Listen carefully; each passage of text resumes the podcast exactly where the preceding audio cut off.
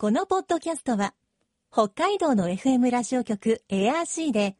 毎週日曜日午後6時30分から放送中の番組を再編集してお届けしています。世界の憧れ、北海道ブランド。ぜひお聞きください。今、世界から注目される北海道。この番組では、北海道が世界に誇る自然、文化、産業などをピックアップ。北海道の持つ魅力や可能性をゲストの方に伺います。お相手は鈴木舞です。今回のテーマは、北海道の大豆。北海道は大豆の生産日本一。北海道の大豆は豆そのものとして食べられるほか、お味噌や醤油など様々なものに加工され、日本の食文化を支えています。しかし、大豆による油の生産も含めた国内自給率はわずか6%。油の生産を除いた食用品の自給率でも20%台と大きく輸入に頼っています。国産大豆の需要が高まる中、さらに重要性を増す北海道の大豆。先週に引き続き今週も大豆の栽培を研究する酪農学園大学准教授飛谷純一さんに北海道の大豆について伺います今日のお話のポイント鈴木舞のマイポイントはしっかり世界の憧れ北海道ブランド。この番組はあなたの明日を新しく北海道創価学会の提供でお送りします。酪農学園大学農食環境学群循環農学類教職センター准教授の飛谷純一さんにお話を伺っていきます。飛谷さんよろしくお願いします。よろしくお願いします。北海道の大豆生産の歴史的な変遷について教えていただけますか？はい、えー、北海道における大豆栽培は、えー、主産地が形成された1907年頃から約50年間6から8万ヘクタールの作付け面積で推移していましたが1961年の輸入自由化後急激に減少しえー、その後水田添削で一時増加したものの1994年には最低の6700ヘクタールまで減少したところです、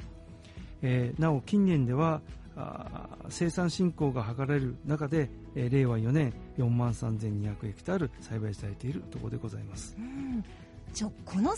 年くらいでかなり増えたということなんでしょうか？はいそうですねまあ、もともと1907年頃からの約50年間で、まあ、たくさんの場所で北海道大豆を育てていたということですが、はい、やはりこれは北海道でこう明治に開拓が始まって、はい、そこからこう、まあ、いろいろな作物を育てていったと思いますが、はい、まあ、中でも大豆もたくさん育てていったということなんでしょうか、はい。えー、北海道の大豆生産においてはですねあの度重なる例外とか病害虫と戦いですね、え、環境や社会情勢の変化により大きに変動しながら、え、特に、え、1961年のこの輸入自由化後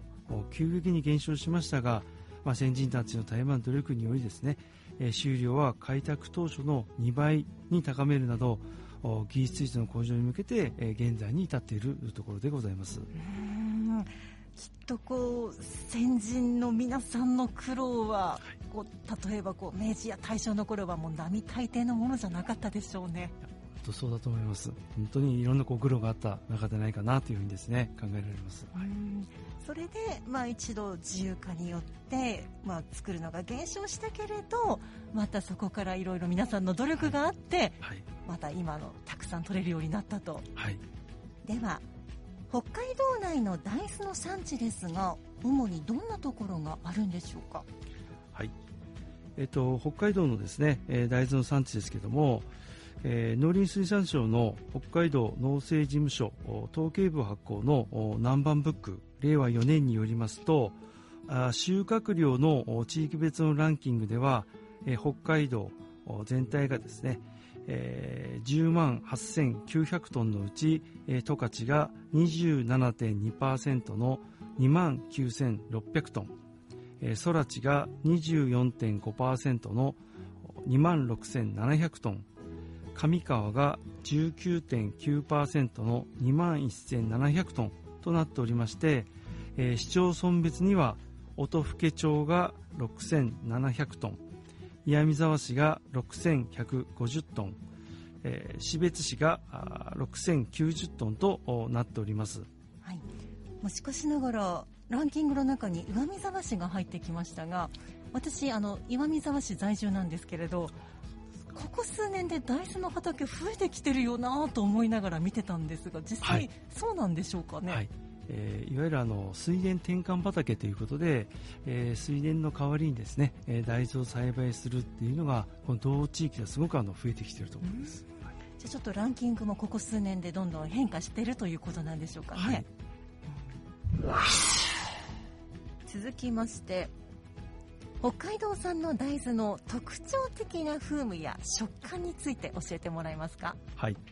えー、北海道産の大豆はですね、えー、特に甘みが強く、うん、まあ、あの糖質の割合が多い。また、えー、しっかりとした歯ごたえ。えー、これはあのタンパク質の割合が多い、えー、ということで、えー、品質の面でですね非常にあの評価いただいているところでございます。あの油に加工するには向いているんでしょうか？えっ、ー、と搾油にはですねあのなかなかちょっと向いていないというふうに、うえー、言われていたりですね、はい、えー、しています。はい。じゃああまりこう北海道産大豆使用したまあ食用油ってあまりじゃ市場にはないという。はい、はい、ないと思います、うん、はい。北海道の自然環境が大豆の生産に与える具体的な利点や影響ってどんなものがあるでしょうか？はい。えーと、厳しい気象条件、えー、ではありますが、えー、生産量もですねちょっと不安定なところ要素もあるんですが、まあ、この北海道の豊かな自然環境や、えー、広大な農地え肥沃や土壌と清らかな水により大豆生産は適していると思います、えー、北海道のこのスケールメリットを生かした生産に取り組み平均単収は他府県を上回っておりますので低コスト生産の可能性を持っていると言えます、えー、さらにこれを有利性を生かしながら安定した収量と優れた品質を得るために新しい品種の開発やえー、まあ、私どもやっているような栽培技術の開発に取り組んでいるところでございます、うん。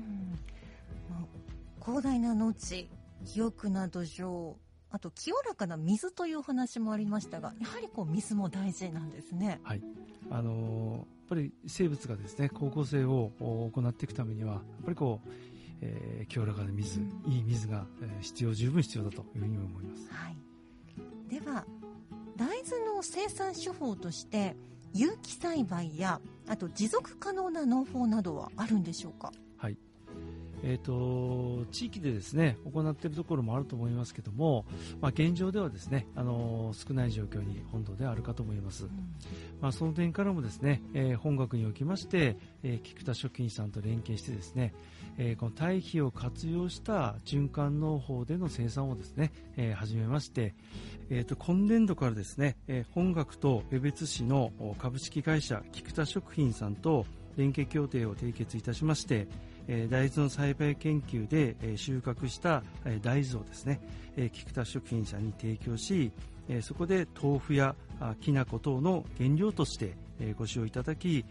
え、破損などで、え、販売が不可能になった豆腐を豚の餌として、え、与えさせていただいたりそれから廃棄される豆腐等をですね、え、牧草などと混ぜて、え、堆肥化しまして、え、できた堆肥を本学の畑畑作補助に、え、散布いたしましてそこで大豆を栽培し、え、収穫した大豆をまた菊田食品さんに、えー、原料として提供するっていうような、えー、このような地域のですね、えー、食料資源の有効活用の循環に向けた活動をですね、えー、今年から始めさせていただいています。うん、綺麗に循環ができてますね。ねはい。今後はですね、えー、その成果を農業生産者やあ関係機関ですね、え情報発信とか、それから普及するなどしてですね、まあ、持続可能な農業の展開を実践したいというふうに思っているところです。うん、ここも今研究中で可能性が広がりつつあるということでしょうか。はい。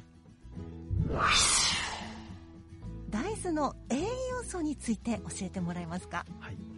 えー、大豆はですね、えー、タンパク質に富むことから畑の肉と言われるほどで、えー、その含有量は牛肉や卵を上回ります、うん、えー、脂質はタンパク質が約35%脂質が約20%含みます、えー、脂質は人の健康に関する不飽和脂肪酸に富み中でもリノール酸の含有率が高いこと。またビタミン B1E イソフラボンやサポニンなどの微量成分を比較的多く含み健康維持に有効な機能性食品として、え注目されているところです。栄養価的に見ても優等生なんですね、はい、タンパク質の含有量牛肉や卵よりも多いんですね高いんですね、では大豆を活用した新たな製品開発や利用方法などあるでしょうか？はい。えー、今後はですね、えー、社会的には大豆肉とか、えー、大豆ミートの需要が増えていくと思います、うん、えー、先ほどご紹介した畑の肉と言われているようですので、えー、増えていく可能性があります。またあの菊田食品さんにいろいろお伺いしますと、えー、自社の豆腐それから豆乳を使用した豆乳スイーツの新商品も増えているようで、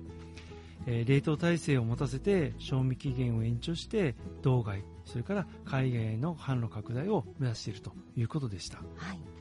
えー、私もあの何度かですね食べさせていただいたんですけども、はい、あの非常にコクがあって美味しくですね、あのいただけるます、はい、では今後大豆産業にはどのような可能性があるでしょうか？え大豆は世界を救うという観点からもですね、えー、現状の世界的な人口増加とか食料危機を克服するために重要な本当に作物であるというふうに思います。えー、今後は飼料としてというよりも食料用として、えー、摂取法がますます多様化されると考えていますので、えー、大豆はですねそういう点から重要な作物であるともしくは産業であるというふうに考えています。うんこう今まではこう家畜が食べるものとしてもたくさん消費されていましたが、まあ、今後はこう人間が食べる、はい、私たちが食べる大事な食料として、はい、もっともっとこう需要が増えていくと。はいえー、大豆栽培のさらなる発展に、まあ、ご期待いただきたいなというふうに思うとともにですね、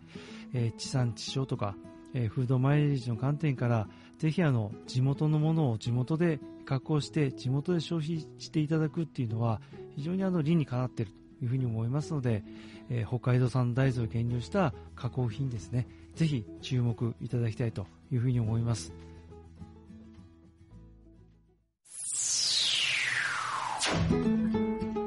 世界の憧れ北海道ブランド。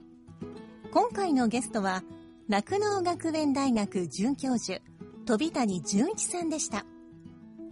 今日のマイポイントはしっかりでした。甘みが強くしっかりとした歯ごたえがあるのが北海道の大豆の特徴。これはタンパク質の割合が高いからなんですね。北海道の大豆の加工品しっかりと味わってもっともっと消費していきたいです。なお豆乳スイーツ私もいただきましたがこれもまた大豆の新たな可能性ですね。さてこの番組では皆さんからのメッセージをお待ちしています。番組の感想やあなたの思う北海道ブランドなどぜひお寄せください。クオカード3000円分を毎月抽選で1名の方にプレゼントしています。詳しくは番組のホームページをご覧ください。北海道ブランド。そこには世界を目指す人たちの知恵と情熱があります。来週もそんな北海道ブランドに元気をもらいましょう。ご案内は鈴木舞でした。世界の憧れ北海道ブランドこの番組はあなたの明日を新しく北海道創価学会の提供でお送りしました。